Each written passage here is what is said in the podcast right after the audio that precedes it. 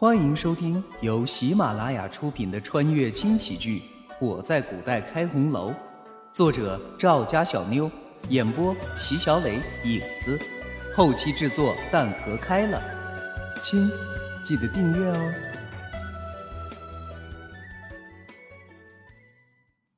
第一百一十六章。自从知道慕容婷对轩辕离有着爱慕之情的时候，他就时刻准备好了要挖苦一番。在慕容羽的面前，你千万不要露出自己的弱点，一旦让他抓住点什么小辫子，恐怕就要借题发挥了。哎呀，看来恐怕要让二妹失望了。王爷对我怎么样，想必不用我自己说，二妹也是能看见的。再说了，我们的婚期就要到了，以后在一起的时间可还长着呢。果然，他这么一说，慕容婷的脸上已经满是怒气，一双手也不自觉地紧握了起来。大姐这是在炫耀吗？还没出嫁就说这样的话，未免有些太不知廉耻了吧？哟，一个连自己贞洁都保不住的人。这会儿竟然在说不知廉耻，还真是可笑呀！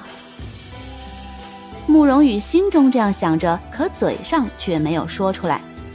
比起这件事情，眼下陈氏的死的确是可以打击慕容婷最好的利器。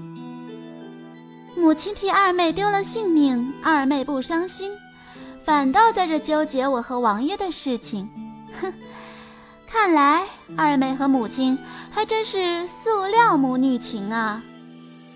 虽然不知道慕容羽口中的塑料母女情是什么意思，但从他的表情就知道不是什么好话。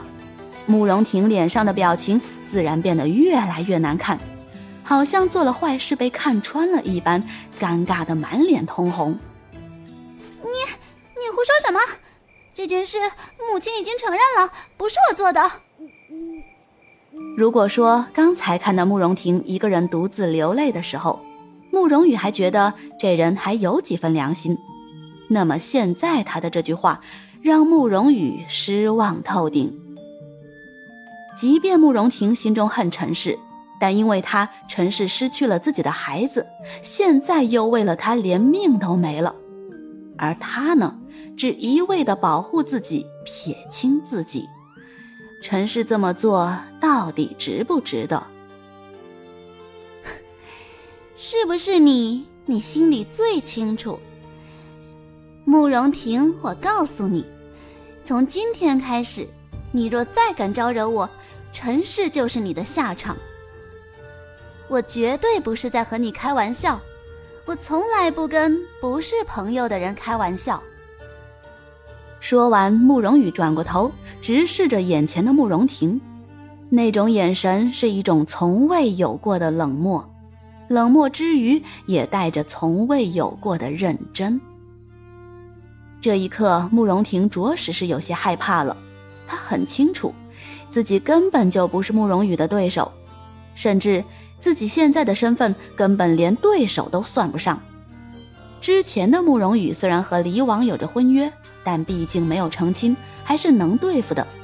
可现在这个贱人不知怎么的，居然成了长公主的义女，如此一来也算是半个皇家人，想要动她也是不太可能的。可是，难道就要这么认了吗？难道要让这个贱人永远踩在我头上撒野吗？不可以，不可以，不可以！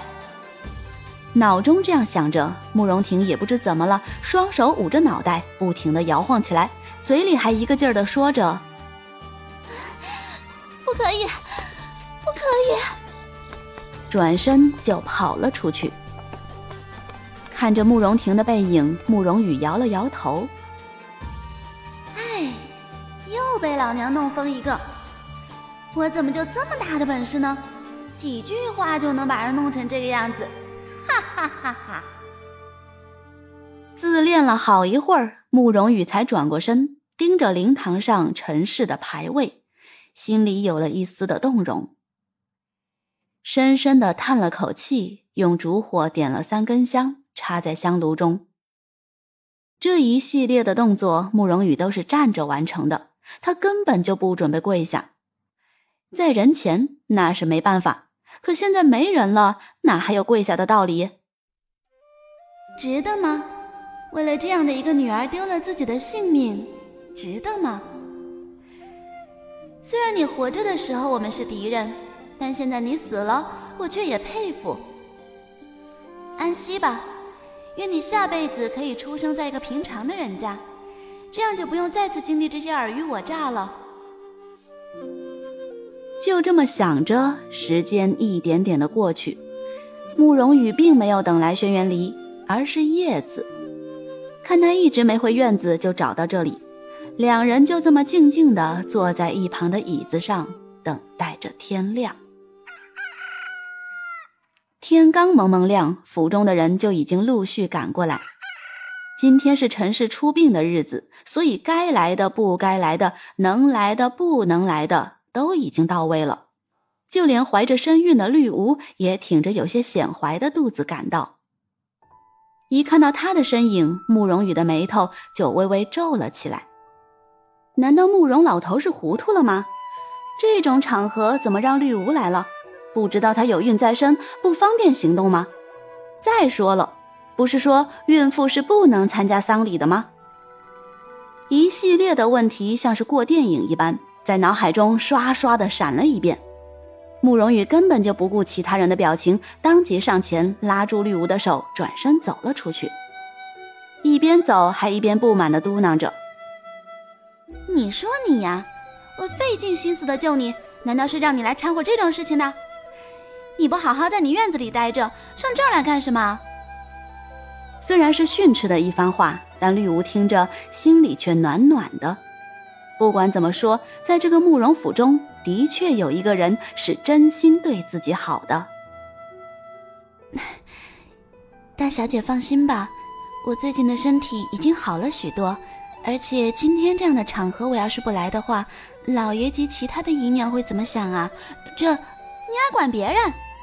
你现在最主要的任务就是好好的养胎，什么时候孩子落地了，你才可以放松警惕。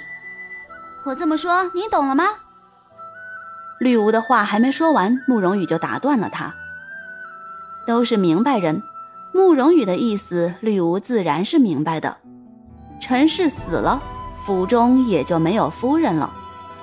新夫人除了重新在其他官宦人家选之外，最有可能的就是在府中的姨娘之中选一个。而现在自己有了身孕，他日要是生了个公子，很有可能会被抬为新夫人。吕无不由得倒抽了一口冷气，这么简单的道理，自己怎么没想到呢？差点就酿成了大错。心中懊悔了许久，才一脸感激的看着慕容羽。大小姐，都怪绿芜想的不周到。